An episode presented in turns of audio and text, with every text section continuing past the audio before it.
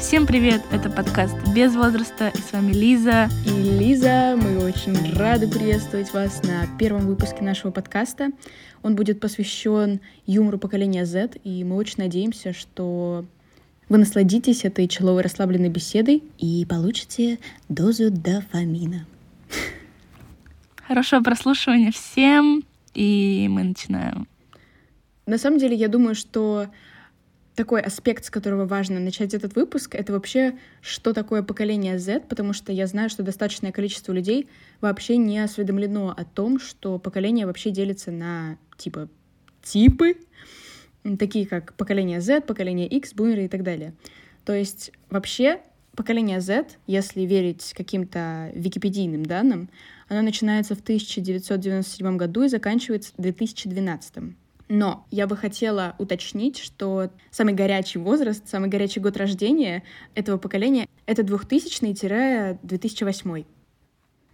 Знаешь, э, с точки зрения юмора, я считаю, что с каждым новым поколением приходит новый какой-то набор общих переживаний, это новая волна, и это как бы становится юмором.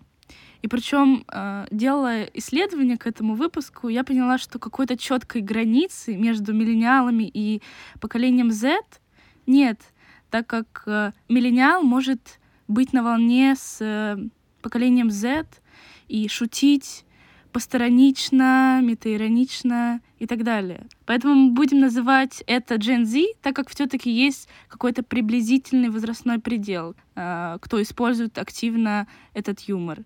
Но как бы это все-таки категоризация и ничего большего. Так что мы расставили эти приблизительные рамки между поколениями, и думаю, надо уже входить в эту тему юмора.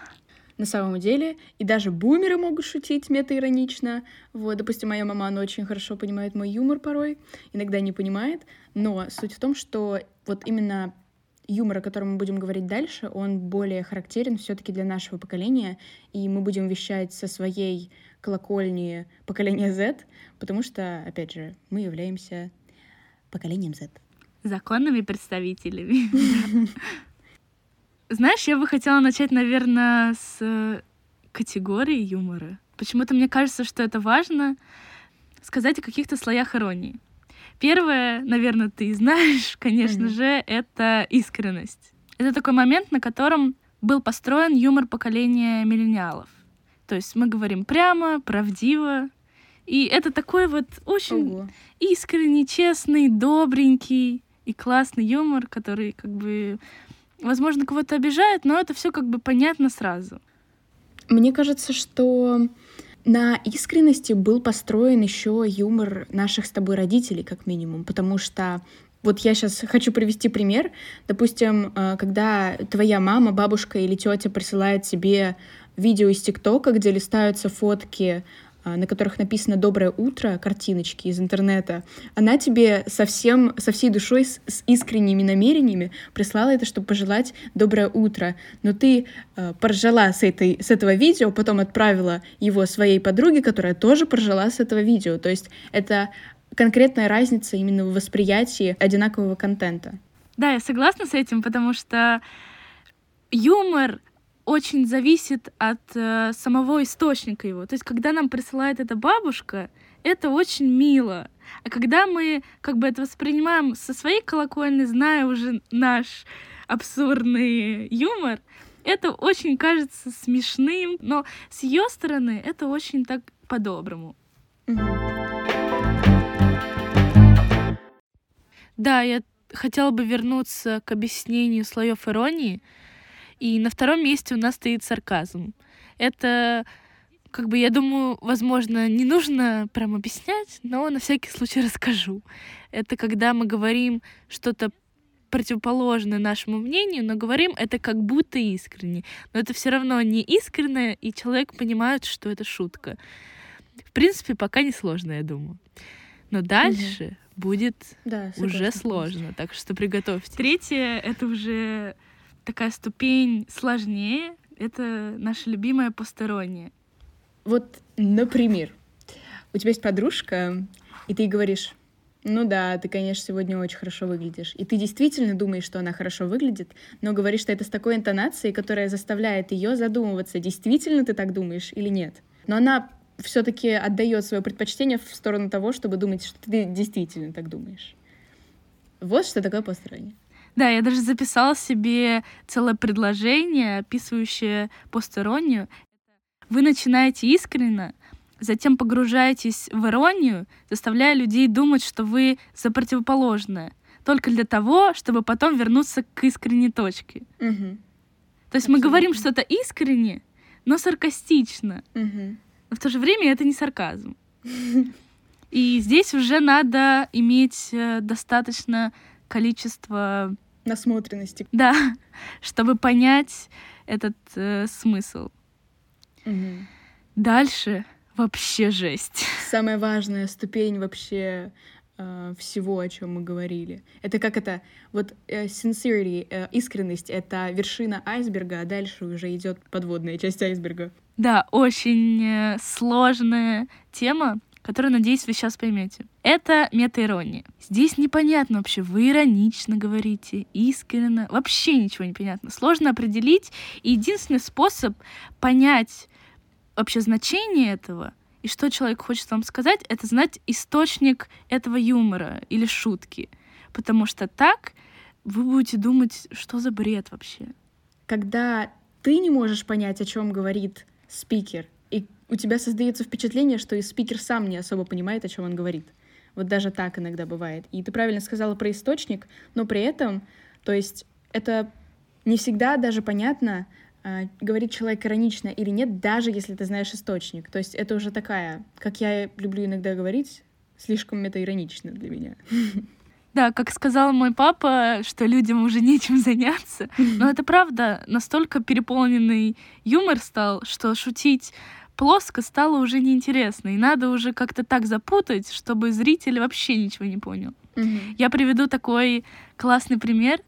В общем, в ТикТоке был такой тренд, э, он, конечно, на английском, но я сейчас переведу, и надеюсь, вы поймете, где два человека, как бы они уже ложатся спать, и один говорит, типа, спокойной ночи, бро. Он ложится так, что отворачивается к стене. А потом такой, ой, я забыл свою воду. И обычно в этом тренде второй человек, там, когда другой поворачивается, встает в каком-то прикольном костюме или встает на руки. Это выглядит очень смешно. И я видела видео, где чувак отворачивается, говорит, я забыл свою воду, поворачивается, и другой просто дает ему эту воду. То есть как бы здесь нету никакой шутки. И человек, который увидел это без знания, что есть такой тренд, ничего не понял, потому что по словам, то есть он как бы, я забыл свою воду, ему дают эту воду. Ничего не понятно. Mm-hmm. А я как бы, зная источник, понимаю, что он поступил не как все. Переделал это как бы в искренне, но в то же время в что-то ироничное.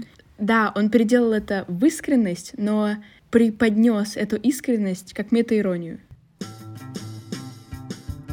И еще, кстати, одна тема, о которой интересно было поговорить, это я видела теорию, что люди, которые находятся в более неблагополучной среде, обычно используют больше сарказма и черного юмора чем те, у которых все хорошо. И на самом деле это можно тоже приписать к нашему поколению, потому что мы родились в мире, где очень много, ну, таких экономических проблем, каких-то индустриальных, экологических проблем. И, возможно, если бы наше поколение все воспринимало всерьез, то мы бы просто умерли от э, какой-то тревожности за э, то, насколько глобально мы можем мыслить, из-за количества ресурсов и информации, которую мы можем потреблять просто ежедневно и ежечасно. Что ты думаешь на этот счет? Да, я согласна, что темный юмор, такой dark humor, это отдельная категория нашего юмора, самоуничижительные шутки над э, всякими кризисами, депрессиями, над смертью, над какой-то безнадежностью.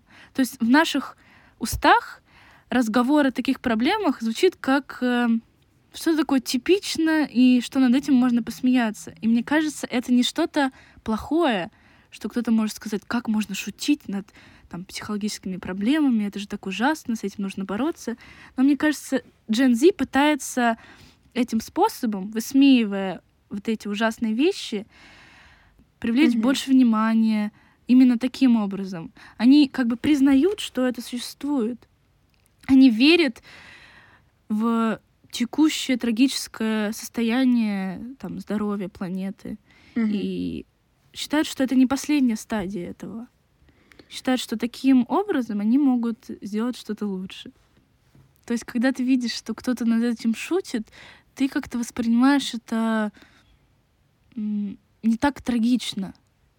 Мгм. Ну, вот ты сказала про, про шутки над психологическими заболеваниями. Мне кажется, тут важно отметить, что это как-то не очень уважительно шутить, допустим, над раком, когда у тебя никогда не было рака. То есть я считаю, что только человек, который непосредственно является участником этого заболевания, как бы это ужасно Да, звучало, да. может над этим шутить. И насчет э, привлечения внимания к проблемам благодаря юмору, я абсолютно согласна, и я увидела где-то комментарий, что вот поколения прошли через все, через все степени принятия. То есть э, вот бумеры прошли через э, злость, поколение X прошло через еще что-то, миллениалы прошли через депрессию, вот мы наконец-то пришли к принятию. И это, не знаю, мне кажется, это очень круто объясняет даже не только юмор нашего поколения, но еще и, в принципе, отношение к жизни. Мы как-то более расслабленно к этому ко всему подходим и стараемся не воспринимать все настолько всерьез. Кстати, я видела видео, связанное с подобной темой. Видимо, сегодня я отвечаю за тренды ТикТока. Был такой тренд, когда человек э, занимался чем-то с э, каким-то острым предметом, допустим, резал овощи, и он как бы с улыбкой на лице притворялся, что представляет нож к шее, к венам, таким образом показывая, что вот э, есть такой легкий способ все закончить. И узнавая мнение у моих родителей, допустим, они говорили, что ну как вот можно шутить над подобными вещами. Суицид это как бы такая серьезная вещь, и как бы не, она не поддается какому-то юмору. Но мне кажется, это вот парадоксально смешно, что высмеивая такое, мы говорим о том, что, ну, это на самом-то деле, это не выход. И лучше так не делать, лучше продолжать бороться с какой-то проблемой, и не надо заканчивать все таким путем. Возможно, кстати, из-за количества вот опять же этих каких-то проблем и в принципе в мире глобально каждый может с этим как-то срезонировать. У каждого, наверное, когда-то были подобные мысли, может быть, даже в шутку, может быть, так они проскакивали мельком, но суть остается вот такой. Ты правильно сказала, что если все воспринимать всерьез, даже такие проблемы, то, наверное, будет очень грустно. А когда мы над этим шутим, то как-то более весело становится. Абсолютно. Еще такая классная особенность нашего юмора — это данк мим. Сейчас я расскажу, что это такое. Это как бы категория мемов, в котором зачастую комедия очень сильно перегружена. И настолько бессмысленно, что это уже даже иронично. А вообще данк это переводится как типа хороший, крутой, но я сейчас показываю кавычки хороший, крутой, потому что это вот как раз такие м, самые низкосортные мемы, которые имеются именно в нашем юморе. Еще важной особенностью этих мемов является рандомность. То есть любая случайная картинка может стать э, чем-то смешным. Да, то есть э, мы приходим к тому, что суть нашего юмора, суть контента юморного, который мы любим потреблять, это абсурдность. Это тоже можно понять. То есть можно спокойно сказать, что юмор поколения Z — это как одна большая локальная шутка, которую понимаем только... понимает ограниченное количество людей, то есть не все. Это, знаешь, вот есть массовая культура, а есть элитарная культура. Хоть сейчас будет достаточно плохое сравнение, но, допустим, массовая культура — это то, что потребляют многие, им не нужна- никакая дополнительная подготовка для того, чтобы понять какой-то контент.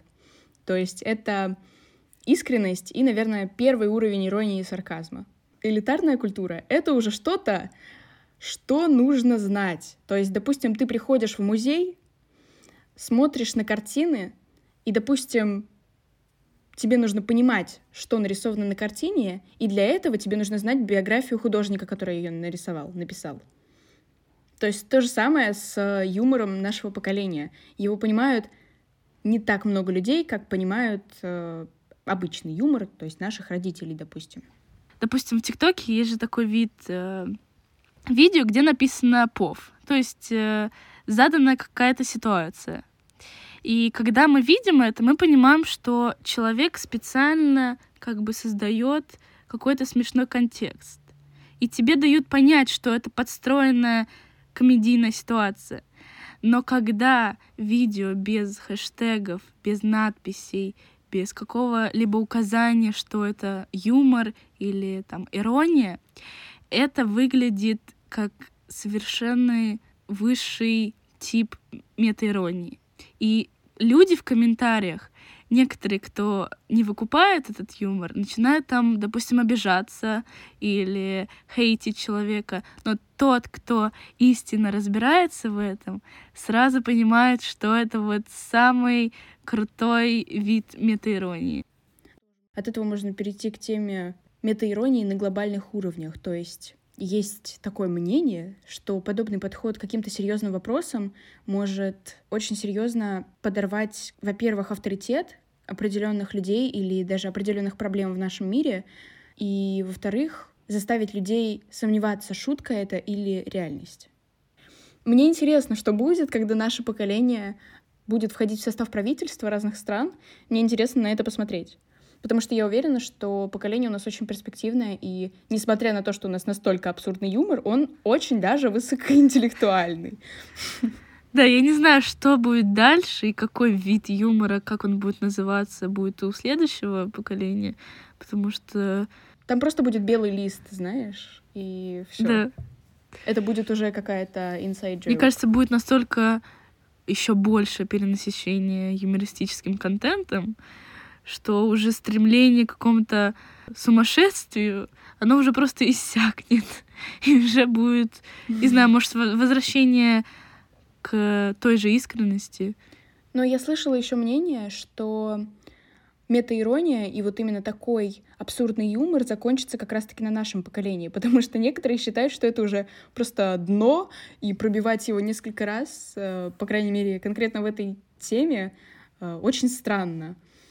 Но мне кажется, что так быстро, так быстро все точно не закончится, учитывая то, что подобная тематика юмористическая, комедийная началась именно на нас. Да, я очень жду, что будет дальше. Вся надежда на наших маленьких детишек, которые сейчас вот только родились или растут уже. Это, кстати, поколение альфа. звучит очень круто, кстати. Альфа. Я видела, кстати, мнение Gen Z, ну, какой, какой-то ролик э, представителя поколения Z, э, говорящего что-то типа, а кто вообще дает имена? Почему, блин, альфа? Вот, потому что, ну, альфа, альфа. Ну, по идее, это дети, рожденные да, дети, рожденные прям вот в эпоху интернета, такую разгорающуюся, горящую даже. А мне кажется, это как бы по алфавиту идет, нет? В смысле? Ну, в смысле?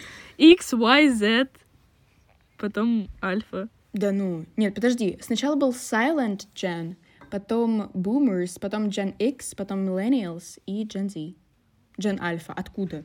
Я не знаю, мне казалась такая теория. Ну, окей, имеет место быть в любом случае. Рандомный алфавит просто получается, ну, допустим. Я думаю, что на этом можно сделать какой-то вывод, что наш юмор очень элитарен, скажем так. Это во-первых. Но во-вторых, я хочу отметить, что он неуместен на политических и глобальных уровнях, потому что это заставляет, это действительно снимает какой-то авторитет с действительно важных проблем настоящего мира и заставляет нас сомневаться, шутка это или действительно настоящая, допустим, экологическая проблема. Да, нужно быть умнее, чтобы понять э, этот очень-очень-очень сложный юмор. Да. Мы хотим подытожить достаточно популярным звуком из э, ТикТока американского. Мы надеемся, что вам понравится следующая несколько секундная ставка. Мы очень ждем вашего фидбэка насчет нашего выпуска на нашей почте или в Инстаграме. Будем очень ждать. И пишите обязательно ваши вопросы в директ. Всем пока! you Fine.